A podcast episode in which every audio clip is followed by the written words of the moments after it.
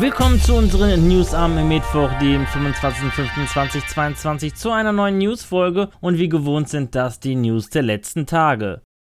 Laut eines Berichts der Newsseite Puck sieht es so aus, als würde Electronic Arts sich nach Interessenten für eine mögliche Übernahme umschauen. Dabei habe es schon Gespräche mit verschiedenen Interessenten gegeben, unter anderem mit Apple, Amazon und Disney. Sehr interessiert soll wohl Comcast gewesen sein, das bei uns vor allem als Muttergesellschaft des Pay-TV-Senders Sky bekannt ist. Die Gespräche sollen sehr weit fortgeschritten gewesen sein, jedoch platzte der Deal vergangenen Monat angeblich, weil man sich über den Übernahmepreis nicht handelseinig wurde. Im Deal plante man die Fusion von EA mit dem Medienunternehmen NBC Universal, das dann unter der Führung von EA-CEO Andrew Wilson als Geschäftsführer fortgeführt worden wäre. NBC Universal ist das drittgrößte Medienunternehmen der Welt, zu dem eine Vielzahl von Sendern, Themenparks und Produktionsgesellschaften angehören.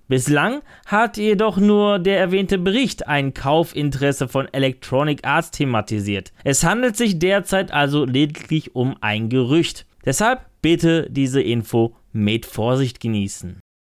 Nicht weniger als neun AAA-Spiele sollen sich bei Gearbox momentan in Entwicklung befinden. Da das Studio sowohl eine Entwicklungs- als auch eine Publishing-Abteilung hat, ist unklar, ob sich alle neun Spiele bei Gearbox Software in der Entwicklung befinden. Jedoch bei der großen Anzahl ist davon auszugehen, dass es sich nicht nur um interne Projekte handelt. Zum Beispiel wurde unter dem Label von Gearbox Publishing das Spiel Homeworld 3 von Blackbird Interactive veröffentlicht. Offiziell ist mit Tales from the Borderlands 2 nur von einem Spiel, das sich in der Entwicklungsabteilung befinden soll, bekannt.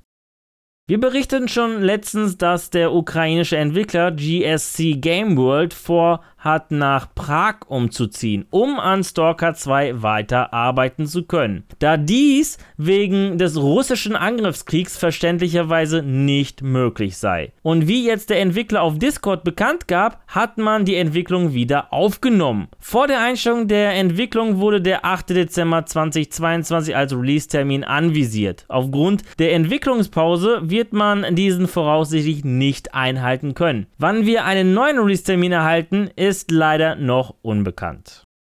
Am 1. September 2022 geht es wieder auf nach Mittelerde, wo wir in die Rolle von Gollum schlüpfen dürfen. Wie Daedalic Entertainment und Narcon bekannt gaben, soll der Herr der Ringe Gollum im September für PC, PS4, PS5, Xbox One, Xbox Series erscheinen. Herr der Ringe-Fans, die gespannt auf eine Version für die Nintendo Switch warten, werden sich gedulden müssen, da diese später im Jahr erscheinen soll.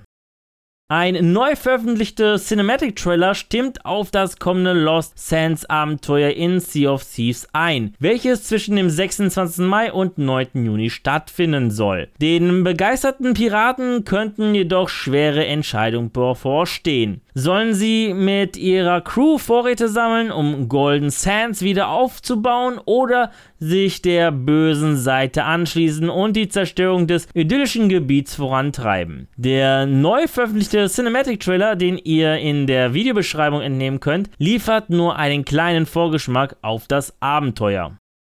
Am 14.05. berichteten wir davon, dass Sony PlayStation keine Pläne hat, ein Xbox Game Pass ähnliches Konzept aufzuziehen, weil, wenn man dies tun würde, sich dies langfristig negativ auf die Qualität der Spiele auswirken könnte. Aber nicht nur die Qualität der Spiele könnten darunter leiden, sondern auch die gesamte Branche. Dies behauptet der ehemalige Xbox Vice President Ed Freeze über den Xbox Game Pass. Der seit 2017 existierende Dienst wird auch gerne als Netflix der Spiele bezeichnet und bietet seitdem ein Angebot von über 100 Spielen für einen recht preiswerten monatlichen Betrag. Doch angeblich soll dieser Dienst sogar die Spielbranche zerstören. In Folge 132 der Xbox Expansion Podcast vergleicht Freeze den Xbox Game Pass mit dem Musikdienst Spotify. Der habe seinen Worten nach die Musikbranche zerstört und die Einnahmen gehörig einbrechen lassen, weil einfach niemand mehr Songs gekauft hat. Ähnliches